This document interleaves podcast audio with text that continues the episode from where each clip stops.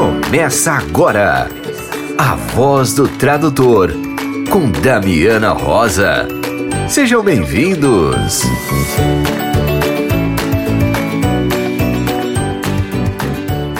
Olá, estamos no ar com a voz do tradutor. Um espaço que dá voz e vez a você, querido colega tradutor, intérprete, revisor de textos. Sejam bem-vindos, sejam bem-vindas, sejam bem-vindes.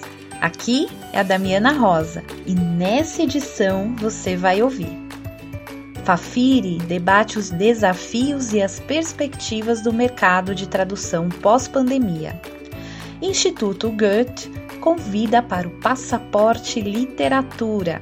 Vamos ficar por dentro da programação da Escola de Tradutores e conferir a dica de leitura da semana com a Tacet Books. Danilo Nogueira e as polêmicas do mundo da tradução. E a nossa pausa para o café é com a colega, querida tradutora e intérprete Denise Bobadilha. Nesse delicioso bate-papo, a Denise conta sua trajetória como jornalista premiada e como fez sua transição de carreira para a tradução e a interpretação, além de conseguir unir sua paixão pelo jornalismo e pela tradução interpretando na CNN Brasil.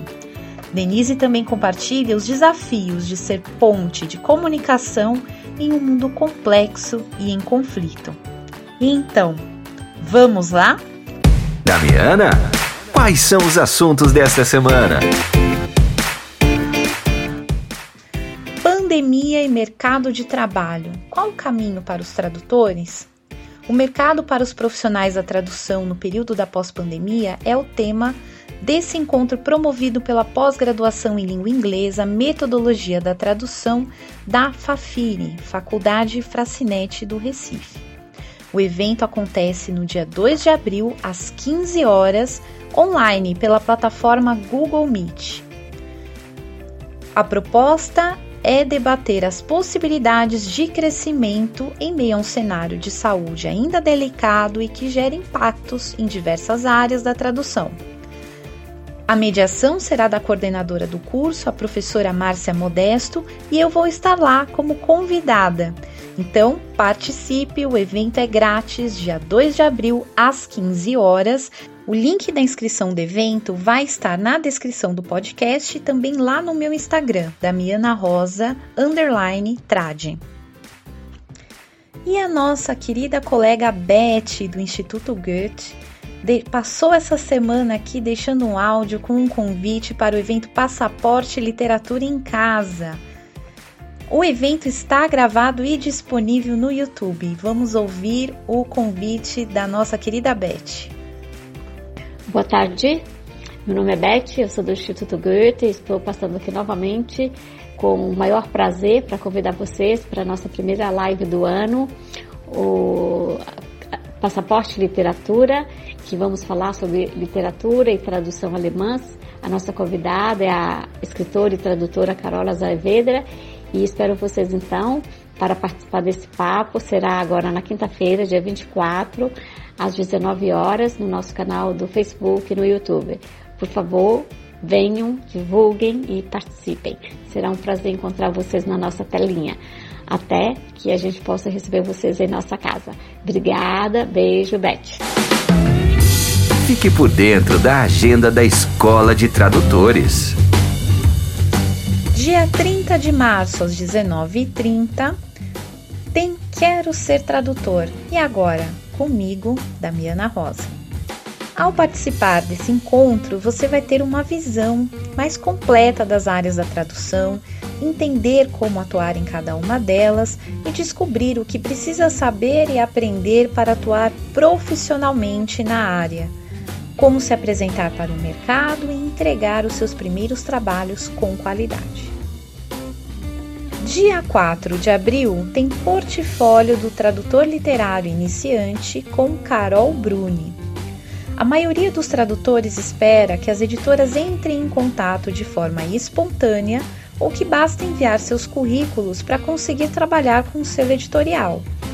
Mas a melhor forma de fazer a sua propaganda é com um trabalho já feito. Então, como conseguir sem uma editora? Aqui você vai aprender a montar o seu portfólio com traduções de livros em formato e-book. Dia 5 de abril começa a turma Introdução às Cat Tools módulo 2. Para você que já percebeu que Cat Tools não são um bicho de sete cabeças, com Luciana Boldorini e Ivar Panazzolo Jr. Você que já sabe o básico das Cat Tools, já entende como lidar com projetos, glossários, memórias de tradução, mas quer conhecer mais sobre as famosas Cat Tools, essas plataformas que ajudam tradutores a aumentar sua produtividade, aqui você vai ampliar os seus horizontes para conhecer mais funcionalidades que podem tornar o trabalho de tradução ainda mais produtivo e versátil. Para mais informações e inscrições, acesse o site www.escoladetradutores.com.br. Leitura da semana com a Tacit Books.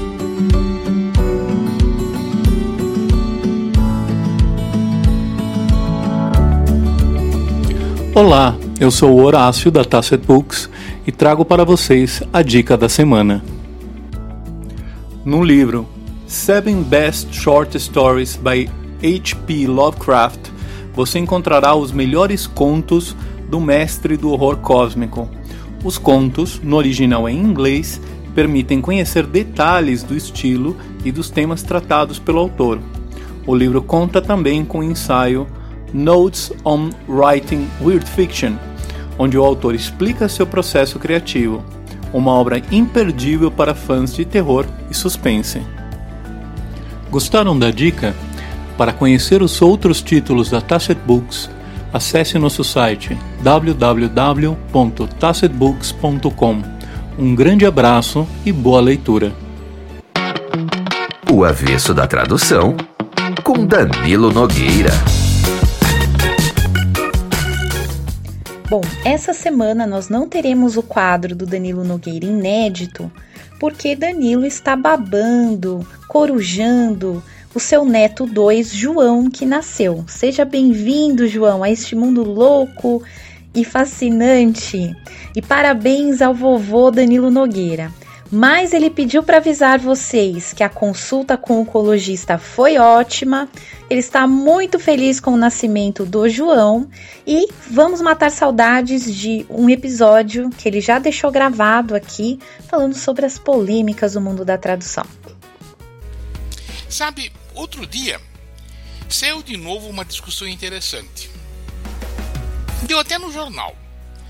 Uma discussão que já era bem velha quando eu era bem moço, e olha que isso faz tempo para burro. Resumo da ópera, para a gente não perder muito tempo. Um tradutor foi acusado de distorcer o sentido do texto que traduziu. Note que distorcer significa que foi de propósito. Não foi por distração, não foi por engano, não foi por ignorância, não foi por burrice foi de propósito. Quer dizer, o tradutor, eu sei que era um homem, que era um tradutor, mudou o que quis porque quis mudar. O autor do livro, que sabia português, descobriu e meteu o maior processo na editora, a qual era responsável pela contratação do tradutor. O tradutor entrevistado achou que só tinha melhorado a qualidade da obra corrigindo uns erros do original e que merecia ao menos um agradecimento. Isso deixou o autor mais furioso ainda. Como melhorar a minha obra? Ora, quem diria isto? É uma situação mais comum do que a gente pensa, e não só os tradutores que fazem essas coisas. Aconteceu comigo várias vezes quando arranjaram um revisor técnico para minhas traduções. Eu prometo que vou contar num caso só, porque caso contrário a conversa, de caso em caso, vai longe demais.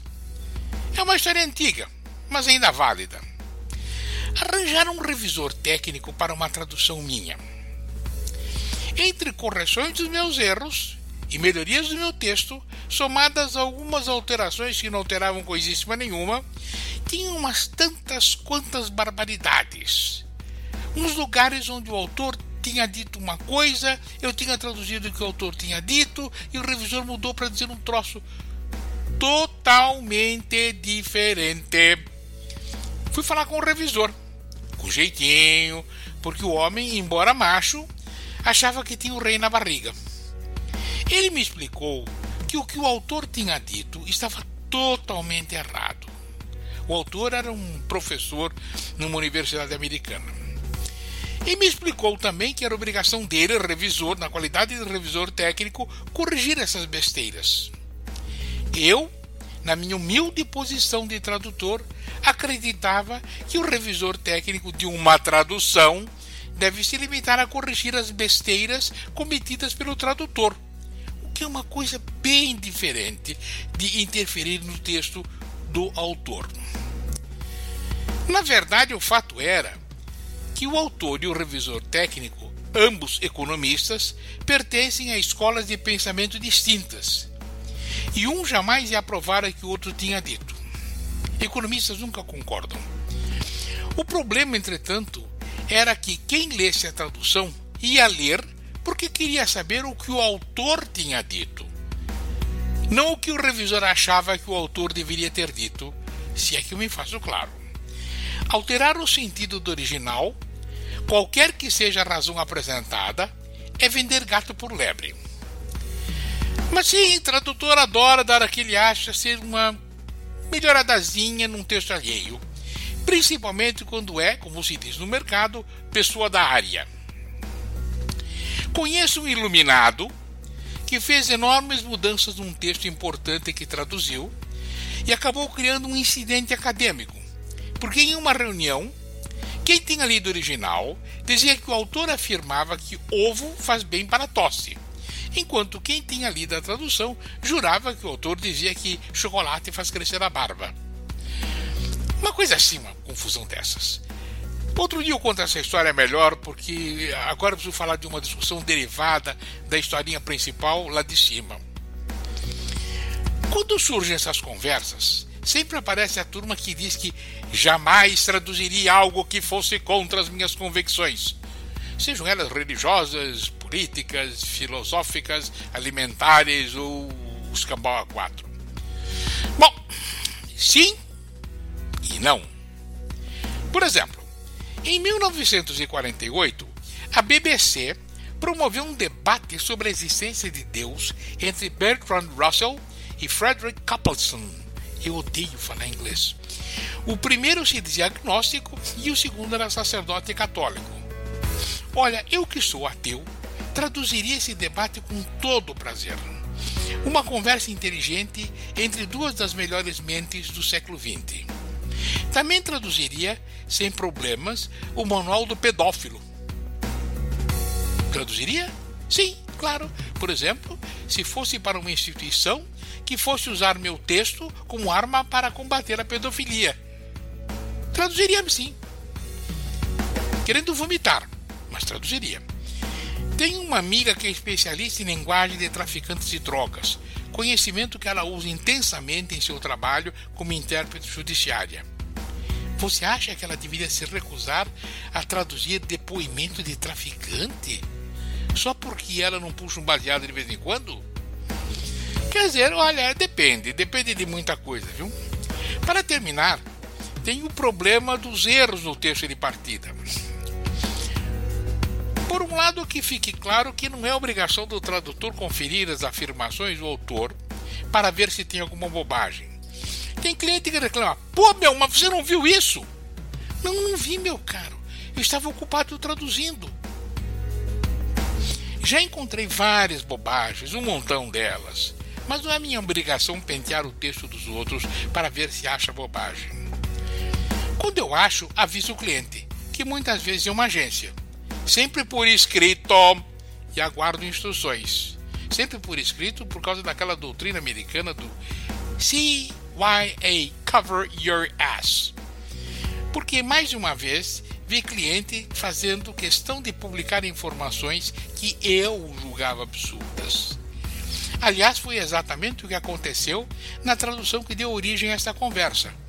O autor fez algumas ponderações que o tradutor considerou erradas e se achou no dever de, digamos, corrigir.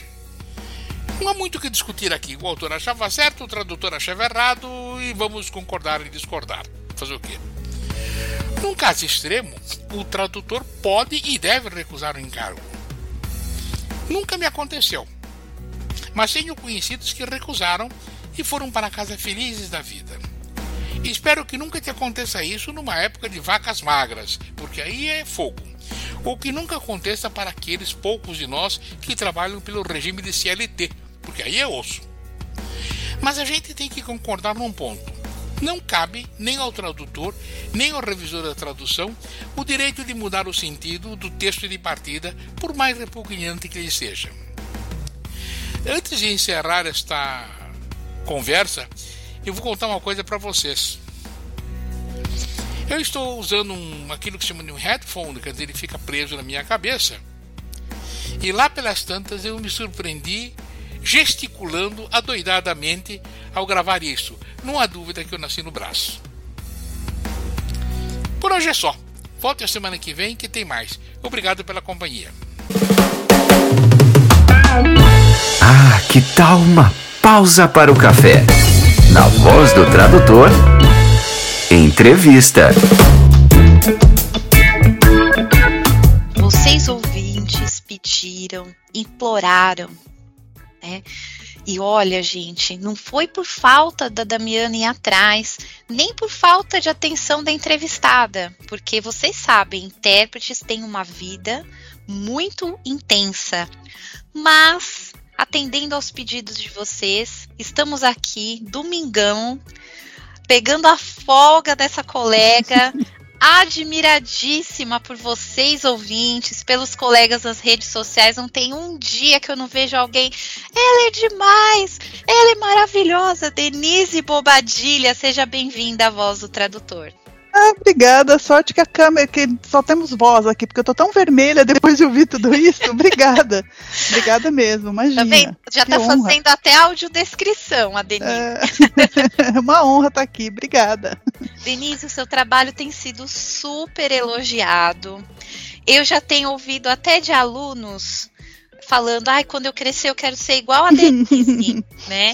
Então, assim, você já é uma referência, não só para os iniciantes, mas também para os colegas que já estão aí na área há muito tempo. Eu te admiro profundamente, assim, fico ali quando eu ouço a voz da Denise na televisão, eu saio correndo, atropelando tudo, né? Porque eu admiro muito, muito, muito o seu trabalho. Então hoje eu tô aqui como Damiana e como fã da Denise Ah, que bom. carteirinha, tá? Que gostoso. obrigada, obrigada. Mas Eu a gente tá aqui. aqui. Hoje a gente vai conhecer a Denise por trás das câmeras, certo? Eu queria que você contasse um pouco da sua história, Denise. Eu até fui olhar, eu vi que você estudou na Universidade Metodista, eu também estudei lá, né? Estudei eh, letras na Metodista. Você fez jornalismo, que assim, Sim. Metodista é uma universidade referência na área de estudos da comunicação. Queria que você contasse, Denise, como que foi isso, tudo isso? Você é, ir para o jornalismo e como você foi parar na tradução? Tá, vamos lá. Bom, primeiro, eu, eu sou do ABC, sou de São Caetano, e coincidentemente morava, né, enquanto solteira ainda, enquanto mais jovem, perto da Metodista. Então, ah, eu sempre quis fazer jornalismo e passei na Metodista, fiquei muito feliz porque consegui estudar e já consegui trabalhar ah, desde o começo porque, enfim, morava perto da faculdade, trabalhei no Diário do Grande ABC e construí uma carreira em jornalismo durante 20 anos. Eu, Denise, eu vou fazer um parênteses aqui, gente. Passar no vestibular da Metodista para jornalismo é como passar, na época, assim, era passar em medicina na USP. Era, era mega é. concorrido. Comecinho tá? dos anos 90 era bem concorrido mesmo. Muito concorrido. Os melhores jornalistas do Brasil eram os professores, né? Então, só para vocês entenderem o contexto. E o Diário do Grande ABC, que a Denise está mencionando aqui, é o jornal mais importante da nossa região, né? Uhum. Então, é como se fosse, vai, a Folha de São Paulo para São Paulo. É o Diário do Grande ABC aqui na nossa região, tá? É, vamos contextualizar, porque Denise morou perto da Metodista, morou no condado de Woodham. Né? Não, é São Caetano, mas do São lado Caetano. do Wood. É, mas ali, assim, é, é, é é um pequeno córrego que nos separa. Exatamente, né? o córrego dos e meninos. Eu morava ali, a, a, minha mãe atravessava o córrego dos meninos pra gente comprar material escolar em São Caetano. Eu, né? contrário. Que era chique, né? Ir pra São Caetano. Ai, a gente atravessava uma rua, olha que chique. A gente, nós estamos em São Caetano. É, mas é bem perifa de São Caetano, no meu caso. e, e, bom, aí eu fiz jornalismo eu uh, trabalhei uh, no Notícias Populares, eu trabalhei com. Mas assim, eu tinha um sonho de jornalismo, interna... jornalismo internacional. Eu sempre. É, eu gostava muito de, de política internacional, de grandes eventos, mas nunca trabalhei com Inter enquanto estava nessa fase. Aí eu fui morar em Londres, porque eu tinha na minha cabeça uma história de eu, aspas, encerrar o inglês eu queria estudar um ponto de que eu fosse proficiente no inglês uh, para sempre. E a gente sabe que não é assim, que a língua você tem que estudar o resto da vida. Mas eu fui com essa ideia e fui para viver a música em Londres, porque eu sempre gostei muito de rock inglês e tal. E eu vivi lá dois anos, uh, gastei tudo que eu podia em show, em CD, e claro, em aluguel e em estudo também. E nessa época eu era frila também para a Folha de São Paulo aqui, e nessa época eu comecei a fazer tradução escrita para a Folha, principalmente matérias de, de, jornais ingleses que a Folha pedia para traduzir. Então eu entrei na tradução assim meio como um plano B. E quando eu voltei para o Brasil, daí um, mais um tempo eu me casei, trabalhei com, com jornalismo de turismo, emprego dos sonhos, de você ficar viajando, sendo paga para viajar e tal.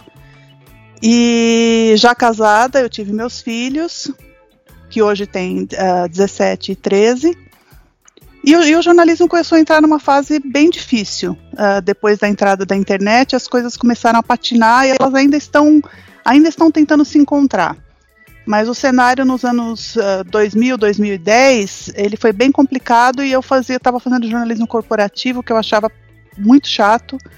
Uh, não, me, não, não, não tinha graça. E eu via a tradução, eu fazia ainda a tradução escrita para alguns clientes e eu sabia da interpretação, obviamente, mas assim, eu via como um como soprano e como maratonista. Eu sempre comparo com essas duas coisas, que eu pensava que era algo que você tinha que nascer para isso. Você nasce soprano, você nasce um ultramaratonista, você nasce intérprete. Eu não achava que era possível se tornar intérprete.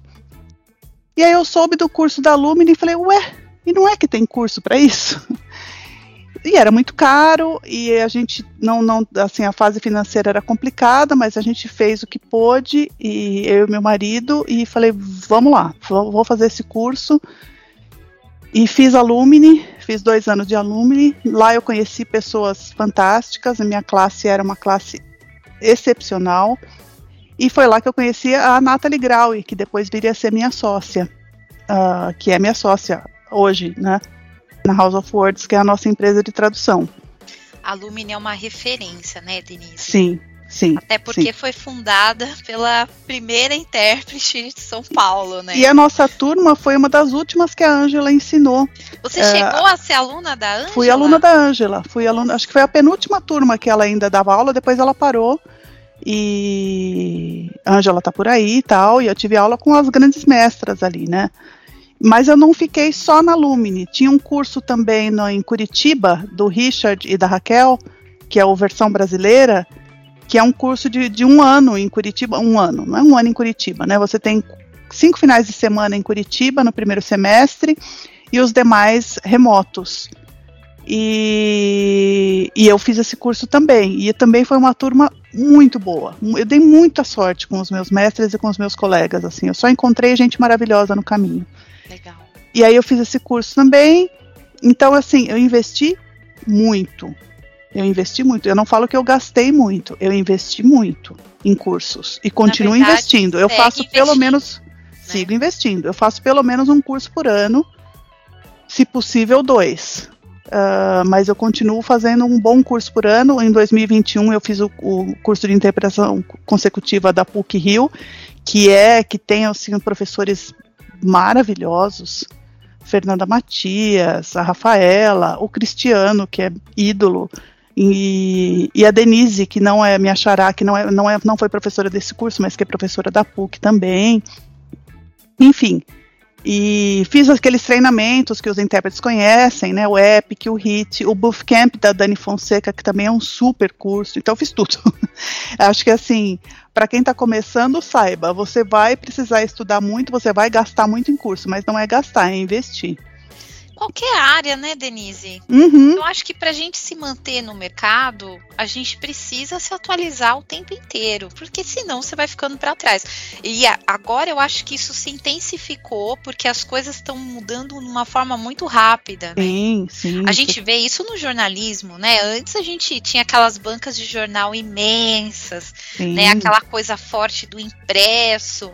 Agora me dá até uma tristeza. Eu passo, não existe mais banca de jornal como não, né? Não. As bancas de jornal vendem de tudo, menos revistas, jornais, como era antes, né? Então. É, e mesmo os jornalistas não fazem mais só impresso ou só rádio ou só TV. Sim. Eles têm de fazer tudo, né? Eles têm que fazer jornalismo de dados, eles têm de fazer open source jornalismo, que é buscar dado aberto para pesquisar matéria, eles têm de escrever, têm de fazer um vídeo, têm de gravar um podcast, e provavelmente ganhando muito menos, mas enfim, é. é assim que funciona hoje mudou a forma das pessoas se comunicarem e também de acessarem as informações. Sim, então, sim. É, é, tudo e é tudo muito rápido, muito veloz. E, uhum. e na, na, tradução, na interpretação não é diferente, né? É como qualquer outra profissão. É, e eu, eu acho que tem uma coisa que conecta as duas profissões que eu acho, uh, com perdão da palavra, eu acho um tesão, que é essa busca por informação, essa uhum. busca, essa sede de, de, de, saber o mundo, entendeu? Isso eu tinha como jornalista, eu sempre queria uh, me informar muito, me informar muito. Isso eu tenho como intérprete. Eu, eu, eu, eu, quero, eu quero entender o que está acontecendo, eu quero ver o mundo, eu, eu não consigo uh, ficar parada nesse sentido. E era esse o trabalho que eu tinha como jornalista e que depois para mim ficou um tédio numa determinada época, porque estava, enfim, era outro outro jornalismo e que eu consigo ter como intérprete, não só trabalhando na TV, mas também com os outros clientes que a gente tem, que é estudar, estudar e descobrir as coisas e, e não parar. Eu achei interessante quando você falou dessa questão de que você achava que as pessoas nasciam intérpretes, não uhum. existia. Eu acho que essa, esse é um grande mito que nós temos, né, na uhum. área. É, você quebrou esse paradigma seu, né? Sim, eu mudei de profissão depois dos 40, né? Eu tô com 49 agora e eu entrei na Lumine em 2015. Então eu entrei na Lumine, agora eu sou ruim de matemática, tá? Uh, então, assim, eu já tinha 44, é isso? Enfim, foi um processo, né? Eu entrei, eu ainda trabalhava como jornalista, e eu fui deixando aos poucos e tal, mas eu mudei de carreira depois dos 40 e mudei tudo, né? O jornalismo voltou para minha vida com a CNN Brasil, mas, mas eu abandonei o, o jornalismo enquanto jornalista, eu abandonei. É, e, e, foi assim, é fruto de treinamento. Ninguém é intérprete é, sozinho, a não ser, sei lá, pessoas raras que existem por aí que têm o talento de interpretar naturalmente e se dão bem e vão interpretar e tudo bem. Mas você precisa ter um treinamento, você precisa estudar, você precisa saber como funciona, como é a melhor, qual é a melhor maneira, como quais são as técnicas que ajudam você a interpretar melhor, como você trabalha com um colega, como você usa a voz, como você usa a sua audição, tudo. Então, não se faz sozinho, não mesmo. Não mesmo, porque você tem até que dividir com alguém, né? Tem que ter uhum. um cabino ali, tem que ter uma né, uma, uma, uma ligação ali bem forte, sim, de, sim. todo mundo se entender, de um ajudar o outro. É puro trabalho em equipe, né? Sim, total. A gente, uh, uh, uh, quando, quando a gente faz um trabalho curtíssimo e que não enfim, para o qual você já está bem preparado e tudo mais, a gente trabalha sozinho até meia hora, tudo bem. Mas mais do que isso, o teu cérebro uh, não, não aguenta. E a gente fala, a gente começa a ficar com voz de bêbado. Você começa, por causa do cansaço, uou, uou, uou, você começa a enrolar a língua. Né? E pode falar besteira, e pode trocar uh, um termo importante, esquecer um número. Porque o colega que está do teu lado, trabalhando com você, ele não não está lá só para assumir o microfone quando você acaba o seu tempo, né? Então, ah, deu 15 minutos, deu 20 minutos, eu passo para o colega. Não, ele está lá com o computador aberto, com o Word numa fonte tipo 30, escrevendo do seu lado o que está acontecendo. Entendeu? Então, assim, por exemplo, num discurso num, que é cheio de números, o colega, você olha para o computador do colega e ele está anotando para você. Porque é, é, é, você, você. Ou então, se ele vê que você está começando, você não entendeu o que, que é aquela sigla que foi dita, você olha no computador dele ele escreve para você. E vice-versa. Então é um trabalho super de, de, harmonia, assim, de parceria. E eu e a Nathalie, a gente tem um, assim, uma ligação muito boa na cabine e com os meninos que estão trabalhando, meninos, intérpretes maravilhosos, homens, né, que estão trabalhando com a gente agora também nessa cobertura da guerra, esse trabalho é super afinado. É quase um nado sincronizado, mas com exato, exato. E é óbvio que a gente é humano, de vez em quando você precisa ir ao banheiro, de vez em quando você tosse, e o colega está lá também para para isso, né? E a gente está lá para isso para o colega também.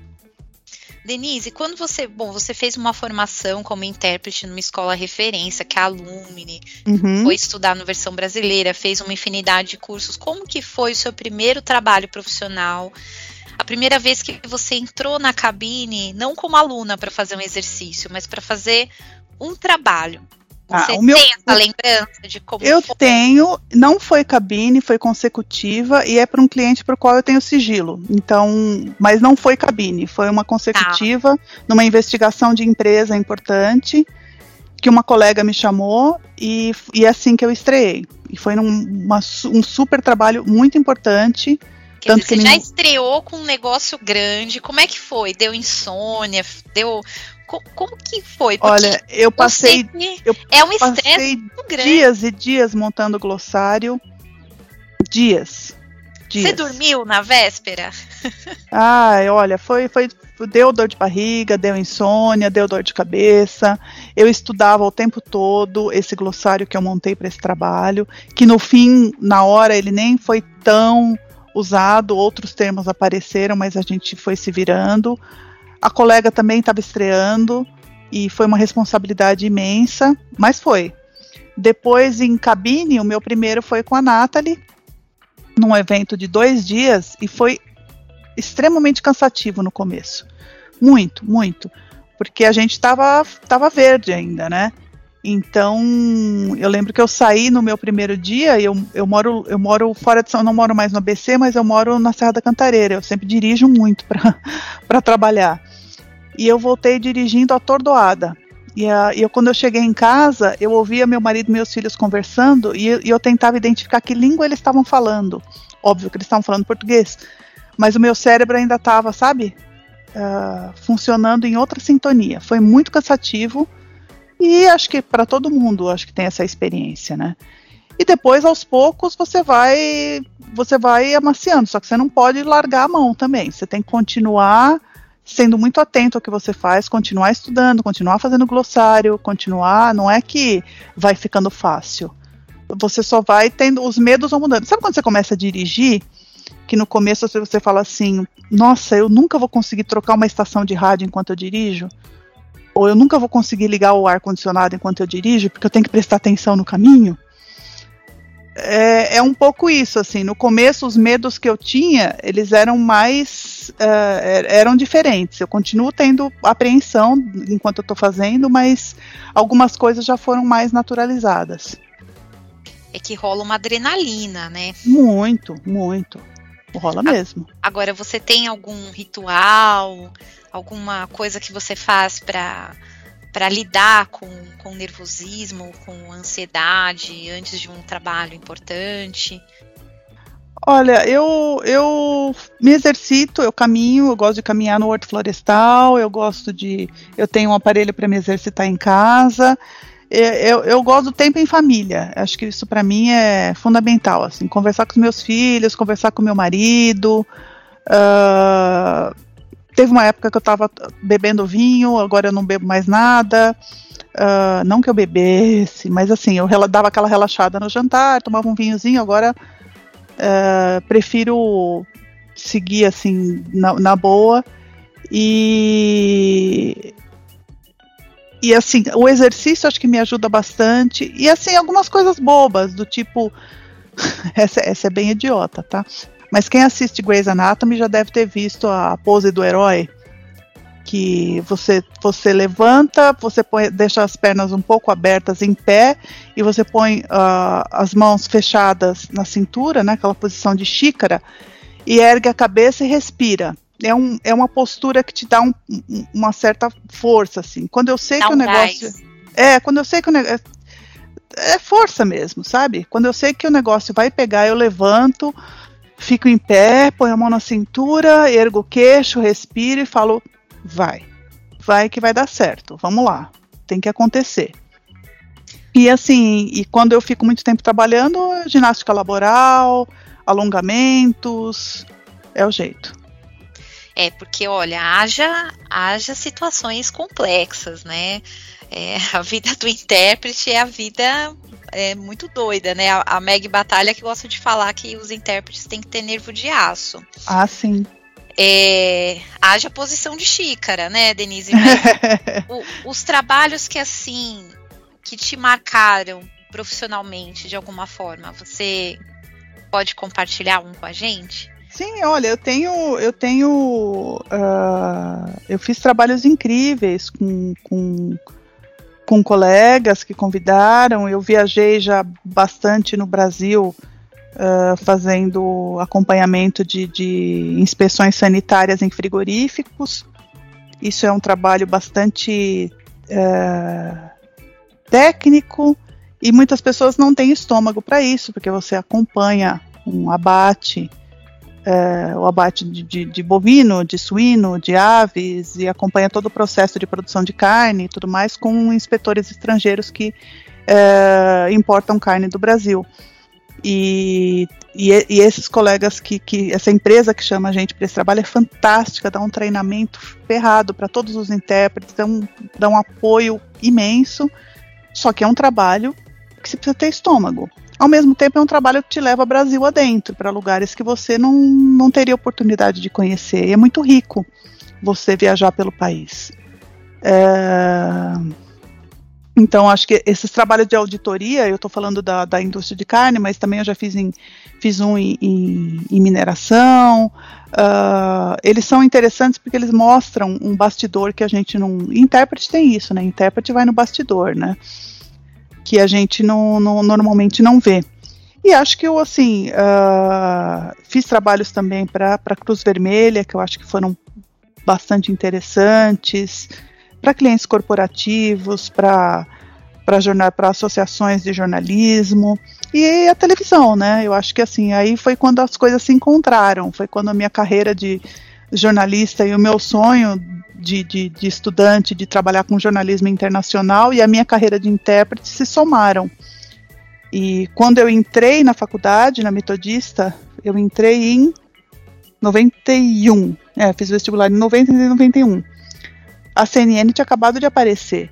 A CNN tinha aparecido há algum tempo e ali foi quando estourou a Guerra do Golfo. Então, assim, na minha faculdade a CNN era assim, ó, oh, né? Todo mundo queria ser CNN. Só que eu só trabalhava com impresso na época, não tinha nenhuma expectativa de trabalhar em televisão. E eis que hoje, né? A CNN essa semana vai fazer dois anos.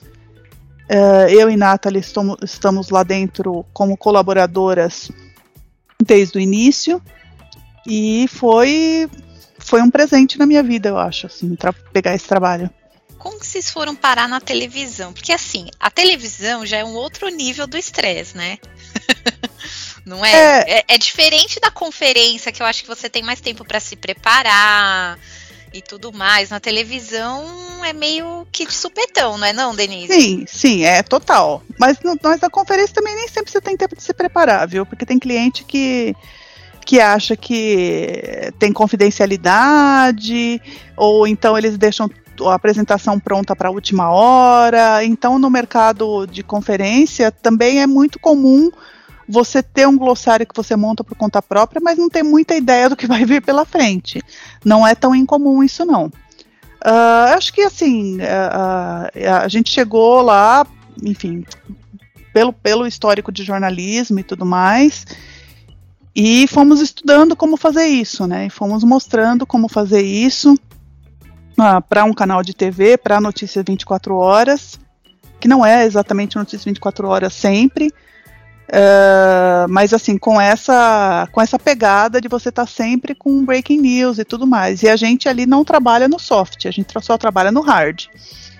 Então é tudo mesmo de surpresa e, e, e muitas vezes são eventos, muitos eventos a gente já espera que vai acontecer. Ah, vai ter um pronunciamento do Biden.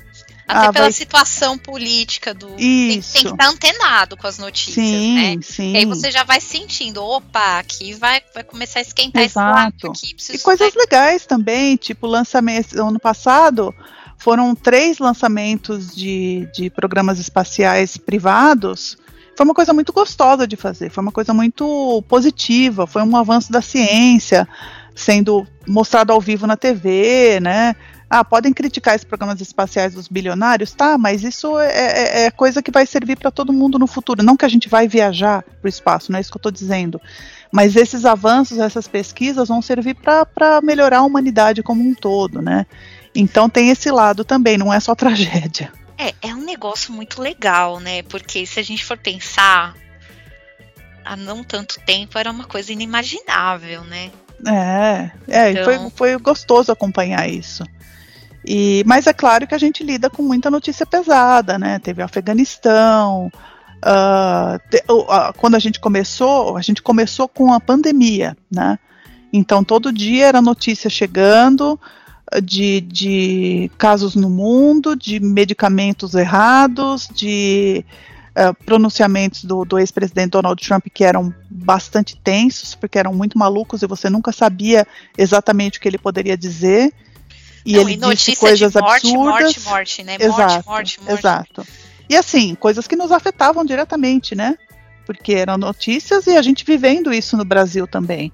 Então, uh, era, afetava você diretamente porque era algo que estava acontecendo no mundo todo, né? Diferentemente de agora do que aconteceu no Afeganistão, diferentemente do que acontece na Ucrânia, que é a situação tristíssima, terrível. Uh, inimaginável, mas que está não está acontecendo no Brasil, né? Não está afetando exatamente você pessoalmente, sua família pessoalmente naquele momento. Porque aí você lida com outro, no, no caso da Covid, você lidava também com, com outros sentimentos, né? Com outros medos e tudo mais. Inclusive de ter que trabalhar uh, com todas as proteções e tal, mas ainda ter que trabalhar no estúdio, numa época em que ainda não tinha vacina, né? Então, Denise, assim, a Covid virou o mundo todo de ponta cabeça, né? É, eu lembro que em 2019 já se falava nos congressos sobre RSI, RSI, né? O pessoal uhum. olhava com uma desconfiança, assim, né? A gente já ouviu os colegas trabalhando, mas era uma coisa muito pontual, né? Quando chegou a pandemia, foi aquele Deus nos acuda para se adaptar com o equipamento, né? Uhum. Tinha gente ainda trabalhando presencial em março e muitos colegas pegaram, se contaminaram, né? Porque não existia muito essa questão de como higienizar os equipamentos. Né? Eu queria que você contasse um pouco desse desses perrengues aí da pandemia. Como é que foi? Você estava trabalhando presencial? Eles fizeram alguma adaptação lá? Alguns clientes seus preferiram passar para o online? Como que foi essa sua adaptação nesse momento? Olha, eu uh, eu só mantive um cliente no presencial, que é a CNN Brasil. Todos os outros foram para o remoto. Porque a CNN, assim, agora a gente tem uma demanda grande, mas a gente chega a ficar bastante tempo sem, sem, sem trabalhar com o canal. Então, também, a gente também tem os nossos outros clientes. e todos foram para o remoto. Uh, eu acho que no início havia duas coisas: uma expectativa muito grande que funcionasse exatamente como num evento, uh, um evento presencial, sem nenhuma falha técnica, sem nenhuma queda de rede. Uh, e isso as pessoas foram percebendo aos poucos que não era possível, porque os próprios palestrantes não deixavam o microfone no mudo, tinham falha de sinal. Então, assim, não que a gente possa errar, a gente não pode errar. Denise, a gente brincava que virou mesa branca, né? Que ficava, é, tem alguém aí. Tem, exato. Né? então, assim, o intérprete não pode. Ele é a pessoa que tem que estar tá lá absolutamente pronta, pra, sem falha, sem perder o sinal, sem, sem desmutar o microfone. Mas, assim, ele não é um, um, um completo párea se isso acontecer no meio do evento, porque todo mundo já passou por isso, né? Todos os, os clientes, todos os ouvintes viveram o que é estar uh, nessa situação de ter que falar uh, de casa usando o seu equipamento. E uma segunda coisa que aconteceu foi que as pessoas uh, não tiveram tempo de se educar como trabalhar com alguns aspectos do remoto. O que, que, que eu quero dizer com isso? a gente teve que se, se equipar, né?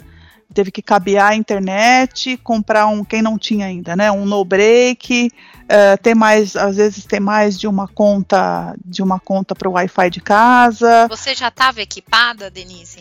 Mais ou menos. Eu não tá. tinha, eu não tinha, eu não tinha cabeado ainda porque meu computador é longe da, do roteador, mas agora eu tô cabeada. Mas eu tinha já dois laptops, já tinha um bom fone, eu comprei um outro bom fone, um outro bom headset. E e tem uma boa internet em casa e tudo mais. Então a gente fez isso. Só que até hoje, dois anos de pandemia, a gente pega evento no remoto que as pessoas não usam fone, elas usam o microfone do computador, elas falam com o cachorro latindo junto, com o bebê chorando no colo, é, com, sei lá, com barulho de obra. Acontece? Acontece. Só que para interpretação isso é extremamente difícil. Então, faltou assim uma educação do, do cliente com os participantes para que eles ajudem os eventos a ficarem melhores. É claro que quem tem um bebê em casa não, não, vai conseguir naquele momento, talvez não consiga naquele momento deixar o bebê com outra pessoa, mas assim, usar um fone é básico. E a diferença que isso faz para o nosso trabalho é imensa, é imensa. Qualquer ruído. Ah, você fala assim, ah, mas dá para ouvir o que ele está falando. Tudo bem, dá para ouvir, porque tem gente também, o cliente fala, não, mas eu ouço o que ele está falando. Mas não é uma questão de ouvir. A nossa, nossa, a nossa escuta é de muita atenção. A gente precisa de muita precisão no que ouve para poder interpretar. E ruído atrapalha e deixa você muito mais cansado. Então, é, e o RSI eu acho ele bastante cansativo, assim. Uh, ficar é, muitas horas na tela. com você, né? Porque quando Sim. você tá num evento presencial, tem a galera do som, o pessoal já, já testou a cabine para você. Então, assim, é chegar a fazer os testes, mas testes mínimos, né, Denise? Sim, e se der algum problema, você bate no vidro da cabine Pede e os técnicos estão lá para ver qual ajuste precisa ser feito, para melhorar o ganho, para, enfim, para limpar um pouquinho um chiado. O técnico está lá para isso e eles são ótimos. Em casa a gente tem que se virar. Então é, um, é também é uma camada a mais, é uma camada grossa que se acrescenta para no trabalho. É, é, bem aventureiro. Mas eu acho que cansa é tela. Eu acho que a tela cansa. Você ficar muitas horas só interpretando e olhando para a tela, isso, é, isso acaba sendo dolorido para o seu pescoço, para a vista, para o cérebro, entendeu? Então, eu fico pensando nos meus filhos que passaram dois anos estudando no remoto, seis horas, cinco, seis horas olhando uma tela, não dá, não dá. É muito cansativo. É, é a nossa vida de tradutora, essa, Denise. É, não, eu sou tradutora também, né? Seis, eu sou tradutora. Horas. Mas eu acho que Mas o foco muda. Vocês, você é tradutora e é intérprete. Então tem um dia que você vai ficar mais na tela, mas tem o um dia sem tela, né? Sem tanta tela. Quando não, você mas vai, a, é diferente. Você vai fazer uma viagem, você vai fazer o presencial, uhum. né? Então eu acho que para vocês foi muito chocante. Sim. Também, né? Não, e a tela na interpretação é diferente também, né? Uhum. Não é igual a tela na tradução.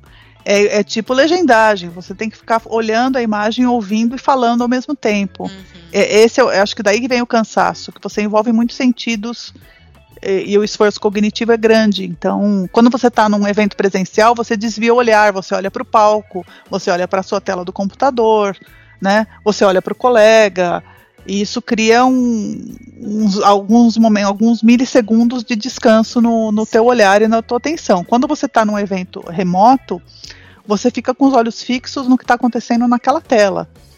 E, e, ouvindo o que está acontecendo. Enfim, não sei se eu me expliquei bem, mas não, é sim. isso. Eu acho que é, essa, é, é, é um esforço cognitivo de acúmulo de funções, né? Porque você uhum. é o seu uhum. próprio técnico, você é a sua própria equipe de som e tal, mais é a, a tela, né? Uhum. Mais é, o fone, que o fone também já é algo que né, muitas horas, né? Uhum. Já, já, existe um estresse normal da profissão e no RSI a gente acumula ele em Sim. muitas outras coisas, né? Sim. É, Denise, você teve que fazer trabalhos presenciais durante a pandemia. É, e como é que foi? Rolou aquele medo de meu Deus, vou pegar Covid, meus filhos em casa. Como é que foi lidar com essa loucura assim da, do medo que a gente tinha na pandemia, como você falou, né? Você estava trabalhando, ainda não tinha a vacina, né? uhum. né? Como que era esse sair de casa, ir para o estúdio? Quais eram os cuidados que vocês tinham? Olha, eu sempre fui muito cuidadosa com álcool isopropílico para todo lugar, para os equipamentos todos. Uh, máscara, eu não, nunca comi em público até, eu não comi em público até, sei lá, até a segunda dose ou mais, né? É, então, assim, as pessoas às vezes uh, têm uma cafeteria no, no, no, na TV, por exemplo, que as pessoas almoçam ali, elas tomam café. Eu nunca fiz isso, eu sempre fiz isso sempre, sempre dentro da cabine, sempre tendo o máximo cuidado. Uh, dentro da cabine eu fico sem máscara, porque eu fico sozinha, ou com um companheiro com quem eu estou trabalhando, ou com a Nathalie, ou com um dos meninos, uh, com quem a gente já já tem os nossos protocolos. E, e cheguei a fazer dois, três eventos uh, presenciais que não foram para TV e assim também fui num de dois deles eu fiz teste Covid antes de chegar e, e o técnico tinha eh, já estabelecido todos os protocolos e, e, e tudo mais. Teve um que eu fiquei que eu via o pessoal da produção da, da, da área técnica uh, numa mesa ali de, de, de, de, som, um menino com a máscara baixada, e era a época ainda de não vacina. Aquilo foi me dando nervoso, eu falei, não, eu tenho que focar no evento. E eu ficava só olhando para ele, eu tenho que focar no evento. Enfim, estamos aqui, né, essas pessoas a gente acabou encontrando muitas pelo caminho durante a pandemia, cada um com o seu com a sua consciência, infelizmente, em alguns casos, mas não aconteceu nada, e eu consegui respirar fundo, me controlar e seguir com o trabalho. Mas. Mas, assim. Fiz, tomamos os cuidados, né? Eu, eu, eu não, não peguei uh, Covid, eu peguei H3N2 no, pertinho do Natal. Meu marido, meu, eu e minha filha pegamos, meu filho não. Não sei exatamente como porque a gente naquela semana não tinha feito Nunca nada, mas não é, mas enfim, chegou, né? H3N2 foi horrível, mas passamos e aqui estamos. Você comentou aqui anteriormente na nossa conversa que você lida com estresse nos momentos em família, né? Uhum. É, é também um exercício de malabarismo, Denise, né? Porque o intérprete ele não tem uma rotina fixa. Né? Uhum. É Agora, ruim até para fazer exercício, por exemplo, porque sim. eu nunca sei quando eu vou conseguir me Você exercitar. Você não pode falar, ah, nesse horário é. eu vou fazer exercício todos os dias. Não é, é assim que funciona, não. nem para o é. tradutor, nem para o intérprete. É. Agora, Quais, quais que são os seus métodos de lidar com isso? Para as nossas colegas mães como você, que também tem que exercer esse malabarismo, né? Acho que a gente tem que ser muito franco com os nossos filhos, em primeiro lugar. É, eu, meu pai morreu muito cedo, minha mãe é professora, era professora, hoje é aposentada, E eu sempre vi muito a batalha dela para comigo, com os meus irmãos. E, e, ela sempre foi muito honesta nisso, né? Ela nunca pintou o mundo assim cor-de-rosa. Ai, eu vou ver se daqui um mês eu vou ficar em casa com vocês. A gente sabia que ela estava trabalhando, que ela precisava trabalhar e que a gente precisava se virar também e cuidar do nosso almoço e, e seguir, estudar. A gente tinha que ter boas notas, porque afinal a gente só estudava, etc. É, eu sou mais assim mais suave com os meus filhos nesse sentido, porque é, os tempos são outros também, né? Mas eles sabem que a mãe trabalha, que, que essa é a mãe que, que eles têm e a gente tem aquele o, o bom e velho tempo de qualidade, né? Quando, quando eu tô junto, a gente tá muito junto. A gente conversa de tudo, a gente sai, se diverte, a gente viaja nas férias, a gente, claro que eles são adolescentes, também não querem mãe o tempo todo, não é assim também, né?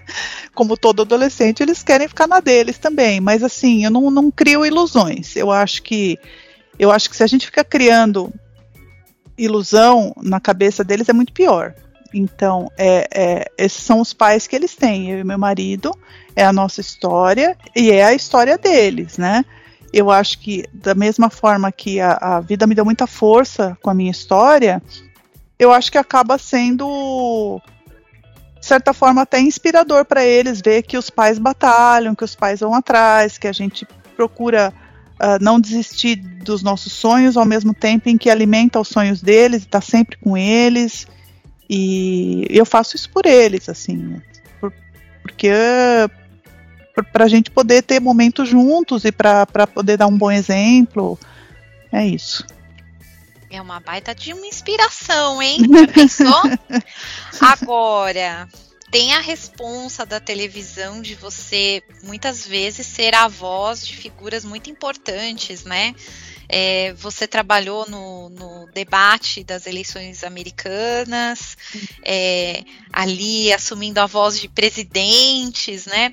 É, aliás, teve várias assim discussões assim entre os colegas na época de nossa, o, o, o sotaque do Biden era muito complicado de se entender. Uhum. Como que foi essa sua experiência, Denise?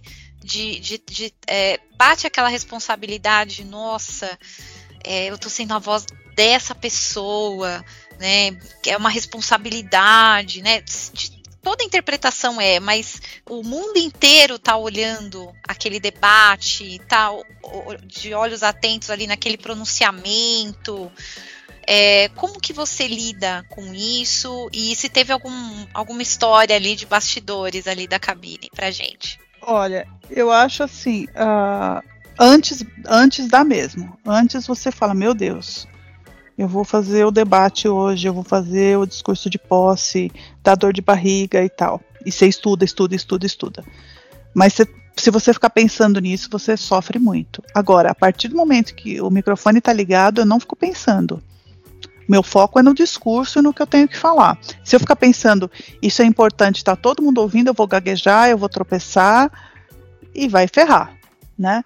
Então, o meu foco é sempre no que está sendo dito, no que eu estou falando, não interessa se são cinco pessoas ouvindo, se são cinco mil pessoas ouvindo, né?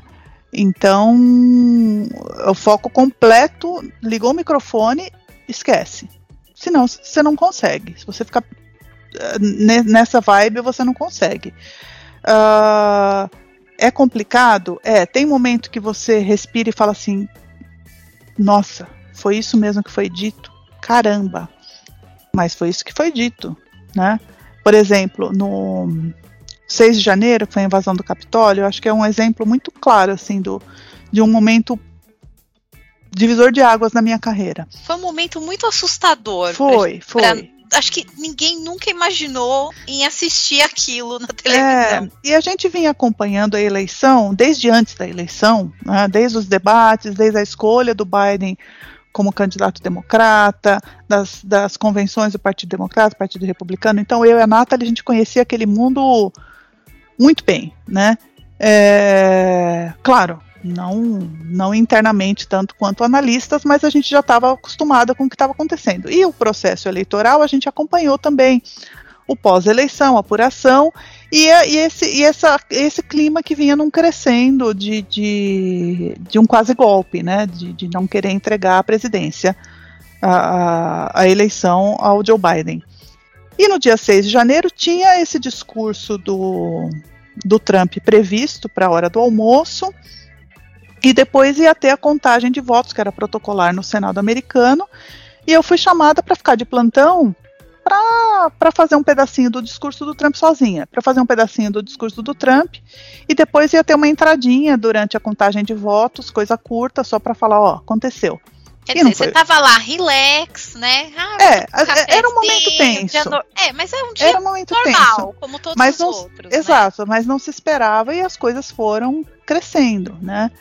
E eu fico, eu fico numa cabine que tem uma tela muito grande na minha frente, que é o que, é o que eu estou interpretando, e eu tenho uma, um, uma outra tela do meu lado que fica a a CNN Brasil, eu fico acompanhando o que está passando na CNN Brasil, porque nessa tela pode estar tá passando um, um, sinal da Reuters, ou pode estar tá passando a CNN americana, enfim, aquilo que eu vou interpretar. Tem um computador também no meu lado esquerdo, que eu fico com duas telas abertas, e o meu laptop. Então é, é muita informação, né? E eu acompanhei, fiz o discurso do Trump. Eu achei o discurso do Trump assim perigosíssimo. Você já via que era uma coisa extremamente perigosa, mas não, não, não não dava para imaginar que ia tomar o, o, volume que tomou. E as coisas foram acontecendo, e eu fui ficando no ar, e eu fui ficando no ar. E aí até chamaram a Nathalie, porque aí viu, eles viram que, que, tava, que a cobertura estava se avolumando mesmo, não tinha jeito, ela veio correndo também para a cabine, e ficamos em duas. Mas teve um momento que eu acho que é bastante assustador, que foi quando o Anderson Cooper falou que, uh, que tinha uma morte, né? Porque até então a gente estava vendo aquela bagunça e parecia uma violência extrema, mas não tinha tido nenhuma morte. Quando ele falou aquilo, me deu, me deu medo de eu ter ouvido errado. Porque é muito sério você anunciar uma morte na televisão, porque ela muda o rumo dos eventos, né? Sim. E me deu um medo tremendo, mas assim, é milissegundos que você tem que, que você tem que decidir. E eu, e eu, na hora eu falei, não, eu não ouvi errado. Eu não ouvi errado. Realmente aconteceu isso. E, e, eu anunciei, quer dizer, que já, que já havia uma morte na, no Capitólio, e dali as coisas foram se escalando e tudo mais. E, uma, e, era uma, e foi uma loucura completa, porque eu fazia um repórter que estava na rua, no meio ali de todo mundo, e de repente eles cortavam para o estúdio para algum comentarista de política, e aí eles passavam para um âncora com uma visão muito apaixonada, muito é, editorializada do que estava acontecendo. E aí, de repente, cortava o sinal e entrava o Joe Biden fazendo um discurso e tudo acontecendo uma coisa atrás da outra e você vai mudando os registros, né? Você vai acompanhando os registros e mudando o registro. É o repórter com adrenalina, é o comentarista P da vida, é um, um entrevistado, é um é o presidente eleito falando, sabe? foi, foi, foi, uma, foi um dia, foi um divisor de águas, foi mesmo. Uma loucura, né? Porque a gente não, não tem a pauta do dia o que vai acontecer, não, né? Não. Tudo pode acontecer. Como agora é um pouco, na Ucrânia. Né? Talvez, Denise, você ainda tenha mais facilidade de lidar com, com tudo isso pela sua formação de, de redação, né? É. Porque você chega na redação, né? Vamos ver qual que vai é. ser a cobertura de hoje, o que vai é. acontecer ao longo do dia, né? Eu fui repórter uh, do Notícias Populares, eu era repórter do que a gente chama da geral, né? Então você podia fazer polícia, uh, e o Notícias Populares fazia muito polícia, obviamente, ou buraco de rua, ou então não, não, você não sabia como seria o seu dia, nunca. E no dia seguinte era outro. Tudo que tinha acontecido no ontem já era. Era um outro dia, era uma outra pauta era uma, eram outras histórias acontecendo em São Paulo e vamos em frente, né? No, no Diário do Grande ABC eu trabalhei na geral também, então isso, isso era muito é, é, muito dinâmico, né? E agora na guerra tem sido assim, né? Começamos com um vocabulário mais da diplomacia e depois um vocabulário mais bélico.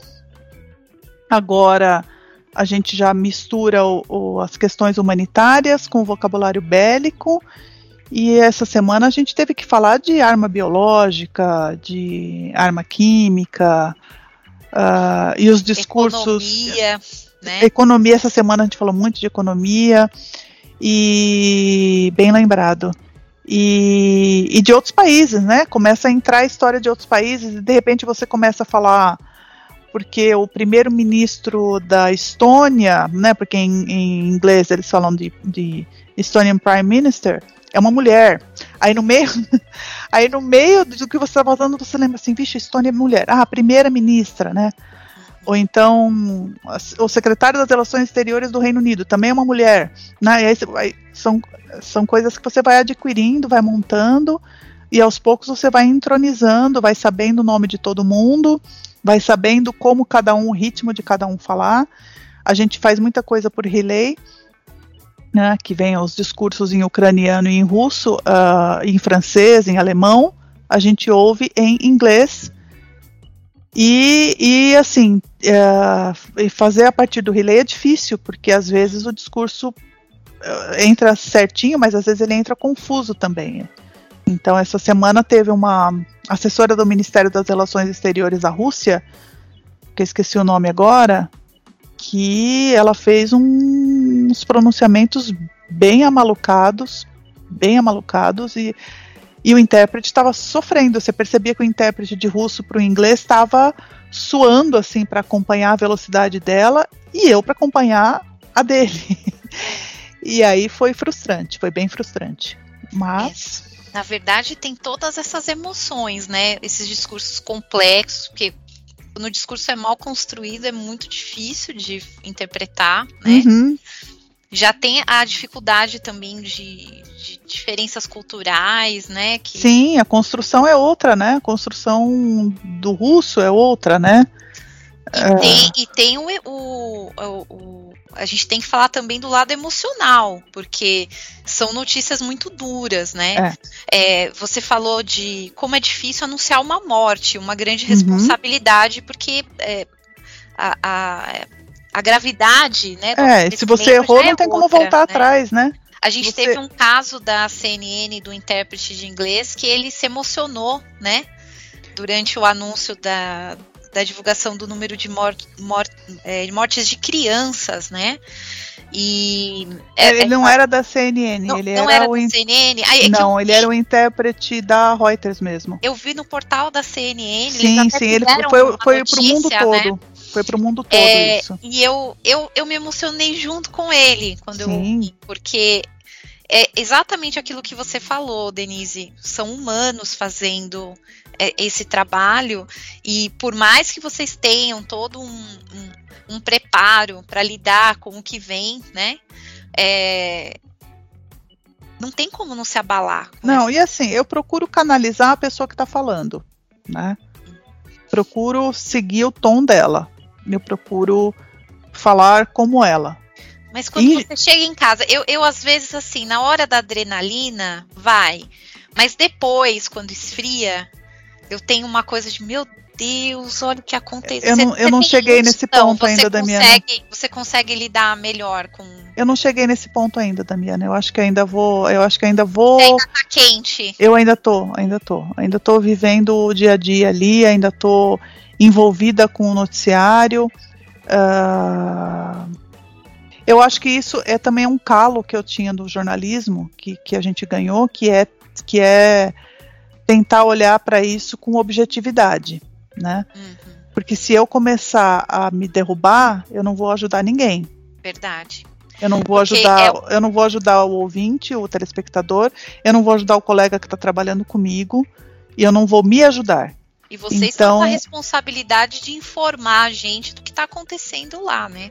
É, e, e, informar o canal também, né? E ser um, ser um apoio importante para o canal também. É, os né? jornalistas estão esperando ali a sua interpretação para poder fazer os comentários, exato, poder fazer exato, análise, né? Exato. Então, assim, é, a, gente, a gente procura ser objetivo.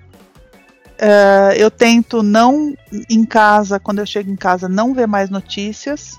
Tento Uh, pelo menos eu não vejo TV, eu fico. Vejo, eu acabo vendo alguma coisa, não, porque eu leio newsletter, eh, todo dia de manhã eu leio várias newsletters e tal. Então eu leio a respeito, mas procuro Separar. me desligar um pouco. E enquanto eu tô lá, eu sei que algumas reportagens elas se repetem e elas são mais difíceis e eu não olho para elas quando elas estão passando. Eu evito. Eu evito. É, porque no fundo o intérprete ele tem aquela utopia de vamos dar boas notícias, né? É, e de fazer as pessoas se entenderem e, e, e, existir um equilíbrio, né? Então a guerra é muito difícil, porque principalmente essa em que as pessoas não querem se ouvir, né? É. É, eu até brinquei esses dias com um colega, falei, olha a situação que estamos com bons intérpretes. Imagina se não existissem intérpretes né? A coisa ia ser muito pior, né? Porque é. É, as dificuldades, diferenças culturais, porque a gente está falando, né, do lado do Oriente também. Uhum. É, tudo isso é muito intenso, né? Sim, sim. É. Agora, uma coisa legal que eu achei, que eu acho que os canais estão, assim, dá um calorzinho pra gente que é da área, é ver o nominho de vocês lá. Uhum. Que era uma coisa que não era muito comum antigamente, né? Mas que de uns anos pra cá a gente vê ali o crédito, né, de, de quem é o profissional que está interpretando. Sim, é. sim.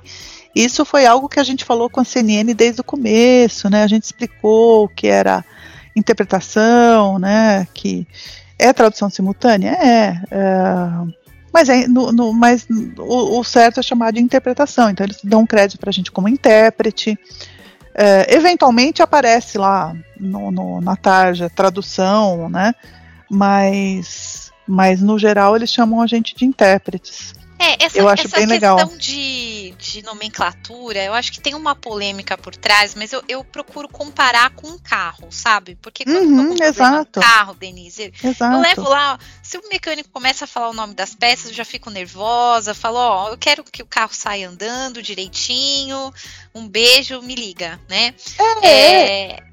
Eu, eu, não, eu não vejo a menor diferença. Pode chamar de, de intérprete, pode chamar de tradutor simultâneo, tá tudo bem, porque a gente fala com um público muito grande, né? Uh, um público que inclusive pode ter gente que vê a palavra intérprete e vai pensar que a gente é ator. É o que vocês vão cantar. É, o que a gente vai cantar, enfim. Então, uh, eu não realmente não tenho, eu não tenho, pode chamar do que for, mas que, que, que o canal tenha acatado, assim, que tenha, que tenha colocado o nome legal. intérprete ali, eu acho bem legal, acho bem legal foi muito, muito legal. Eu acho que essa questão da nomenclatura, ela é bem intrigante, polêmica. Acho que nós temos que ir com calma, porque eu acho que primeiro vai ter que ser uma educação é, de tudo, porque não adianta brigar para colocar o crédito em intérprete e a agência é, vender como tradução simultânea. É. Porque eles vendem como tradução simultânea, até porque é, é, a nomenclatura que o público leigo conhece, né? Não, eu, eu é vou além, Damiana. Né? Eu se você além. fala se você fala tipique, o pessoal fica olhando assim, é de comer, né? uhum. né? Todo mundo conhece como tradutor juramentado. Então, eu acho que a gente tem que ter esse, esse bom uhum. senso, né? Mas Bom, eu você, vou... você é da comunicação, eu queria te ouvir falando sobre isso. Mas eu vou um pouco além. Eu acho que quando a gente lida com o público que a gente está lidando, tem um terceiro elemento aí, e esse elemento é, é, é, é até mais mais complicado de você educar, de as pessoas acharem que é uma dublagem, né? Então, eu já recebi no eu recebi no no Twitter, não, recebi no Insta, uh, uma pessoa falando que achava a minha dublagem muito ruim. Porque Jura, porque eu, é porque eu gaguejei e porque às vezes eu paro no meio.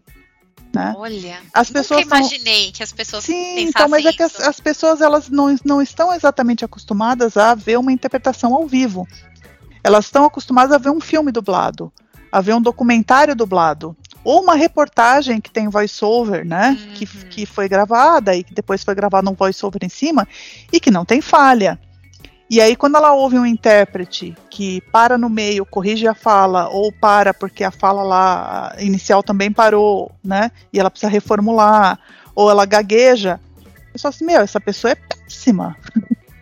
quando eu assisto um documentário, eles falam tudo bonitinho, né? Então, quando a gente lida com um público maior, tem também esse desconhecimento do que é a interpretação. Né? Uh, da pessoa achar que, poxa, como é que ela errou? Como é que ela fala? Uh, sei lá, deixa eu pensar uma palavra. Como é que ela fala que um, um projétil caiu, sendo que foi um míssil? Hum. Eu ouvi o cara falando míssil lá. Ela errou, ela não sabe diferenciar míssil de. Tô inventando, tá? tá. Não sabe diferenciar míssil de projétil. Poxa, eu não tô dublando. Eu não recebi um roteiro do que está sendo dito, traduzi e estou lendo. É, essa eu, lenda eu tô ouvindo, é Eu tô velha. ouvindo na hora, tô ouvindo na hora o que está acontecendo. A gente nunca, nunca recebeu um discurso uh, antes da interpretação. A única tem uma exceção, quando o príncipe Philip morreu, no funeral do príncipe Philip, que foi transmitido ao vivo, a gente recebeu o programa da missa. É porque e ainda é bem que também. a gente recebeu. A família tinha... real prepara com muita antecedência. Diz que eles falam que eles já têm todo o protocolo sim, já sim. Do, de falecimento de cada Exato. membro, né? Sim, eles têm. E assim, tinha alguns discursos que foram feitos na hora, o sermão do padre, tudo foi feito na hora.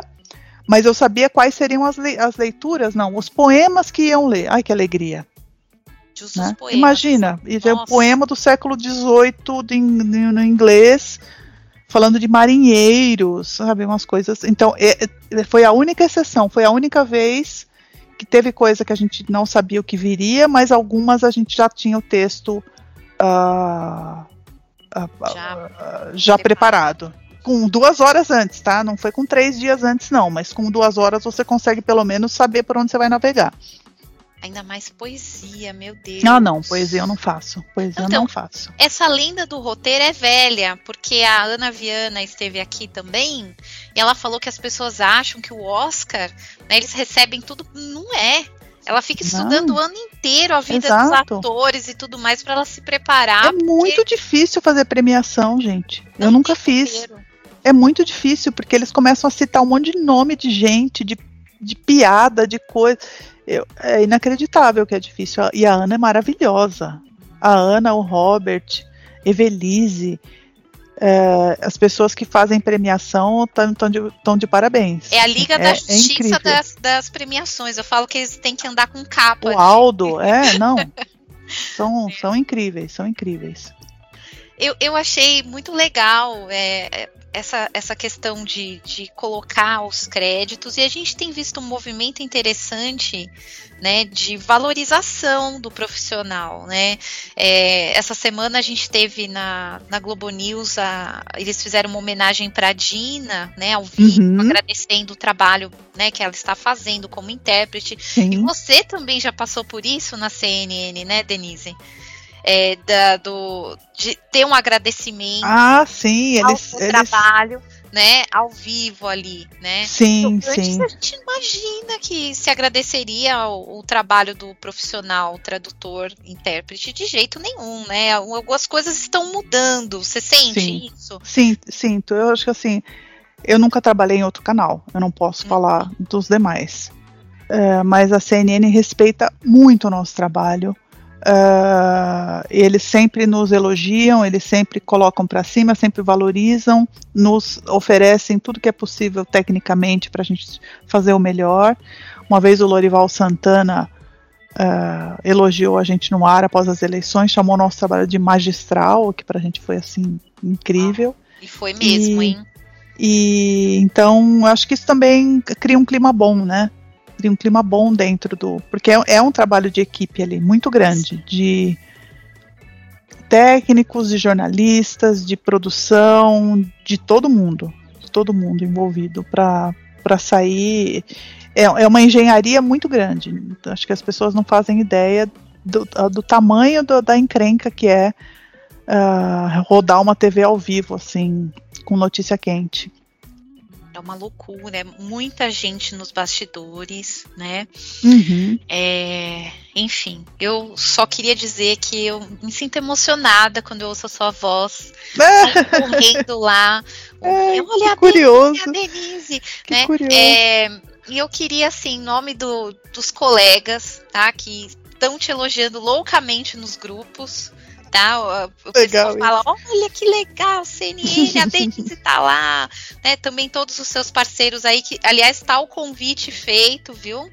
É, trazer os, os seus parceiros aí de CNN pra gente conversar aqui no podcast Ah, que legal, a que legal. ideia, porque ahn, os colegas estão muito impressionados com o jogo de cintura que vocês têm, no trabalho né, eficaz que vocês fazem, é, ético, a ética de vocês também é muito citada nos grupos como um exemplo para todos nós da categoria. Então, muito obrigada, Denise, pelo trabalho Olha- que você tem feito, viu? E eu quero dizer nominalmente, assim, somos eu e Nathalie Grau, né, que, que nós temos a nossa empresa, que é a House, of, a Nada, House of Words, queremos você aqui, Nada.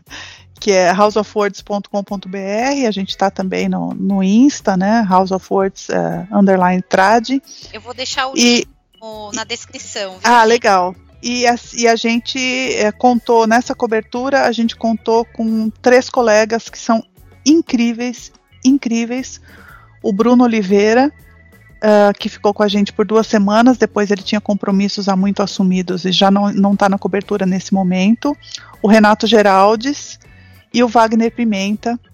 Os três já tinham trabalhado com a gente no canal na ocasião da- das eleições, principalmente o Renato e o Wagner, que já estavam há mais tempo ali ah, conosco, e eles são eles são maravilhosos, assim. Eles têm O um, Renato eles têm um vocabulário aqui. incrível, eles têm um, um jogo de cintura incrível, eles são muito parceiros, ah, do tipo ah, vai ter um pronunciamento agora, você estava para sair, mas você pode ficar mais cinco minutos para ajudar.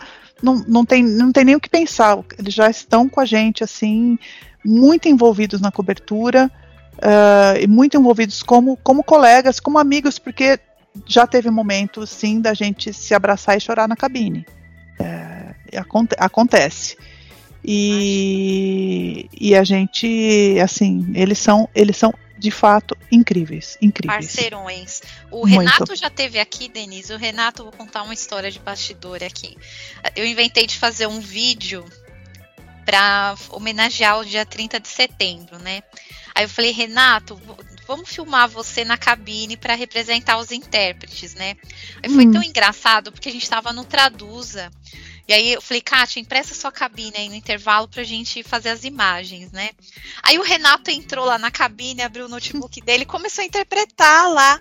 Eu falei, Renato, é só pra encenar. Não, mas é, nossa, uma adrenalina. É, É. uma hora tá aqui. Então o Renato a gente vê assim que é um amor que ele faz. Sim, sim. E Não, ele tem uma paixão. dele é a cabine, entendeu? Sim, Ali é- ele sim. tá na área dele, é muito legal. Sim, é mas uma assim- paixão pela interpretação total.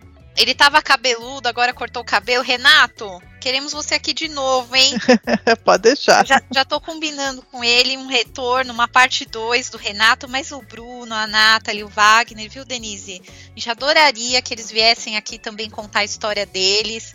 É, enfim, são colegas que a gente admira muito. Fica meu abraço aqui, remoto por enquanto, né? Mas queremos também registrar as histórias de vocês. E Denise, muito obrigada. Pela, eu sei a loucura Ah, que é legal. trabalho você tirar um momento aí da sua família para contar aqui pra gente essa história tão inspiradora sua.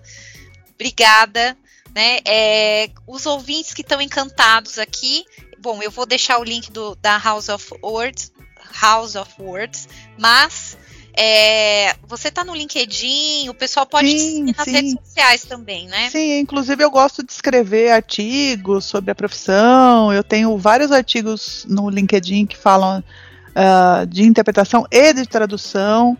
Ah, tem um artigo meu que, que foi bem compartilhado, que é um que fala a diferença de tradução, transcriação, e, e- e eu falo também de, de como a gente se forma como intérprete. Meu LinkedIn é Denise Bobadilha. Eu tô no Insta também como Denise Bob. E no Insta, no Insta e no Twitter, eu sou Denise Bob, B-O-B, né? Tá. Uh, e no Insta, no, no Insta é uma mistura um pouco minha vida e meu trabalho e é isso. Mas gosto de falar da profissão.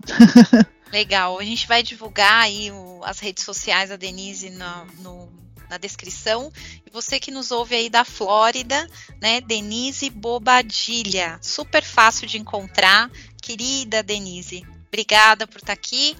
Desejo muito sucesso, muita força. Ah, eu que agradeço. Foi uma conversa muito gostosa, muito boa. E saiba que quando você, você a, a Nathalie, o Geraldo, o Wagner, o Bruno, vocês estão interpretando, então nós tradutores aqui torcendo por vocês, mandando energias positivas, porque não é uma fase fácil do mundo, não. é uma fase não. desafiadora que tem exigido muito do nosso emocional, tá? Então, todas as vezes que você for interpretar, lembre-se que nós estamos te abraçando à distância, estamos com muito você. Muito obrigada, viu? que lindo isso, obrigada. Fácil não é mesmo, mas alguém tem de Uh, tem de fazer, né? A gente, a gente, precisa a gente tá lá mandando, unir os esforços. A gente está lá mandando energias de alto astral para vocês, que não é fácil e a gente admira muito o seu trabalho. Muito obrigada por ser essa inspiração para nós e esperamos que você volte aqui outras vezes para tomar um ah, café legal. em dias melhores, né, Denise? Para você contar uh, coisas mais leves. Isso, né? isso, avanços. Que a guerra acabou, que a pandemia isso. acabou, né? Que, que numa nova fase. Que a ciência tá maravilhosa, bombando, fazendo descobertas lindas. né? Oh, é já tá agendado, hein? Já tá agendado. Tá, um tá ótimo. Muito obrigada, um beijo. Você acabou de ouvir A Voz do Tradutor, com a tradutora, intérprete e professora Damiana Rosa. Na semana que vem, tem mais.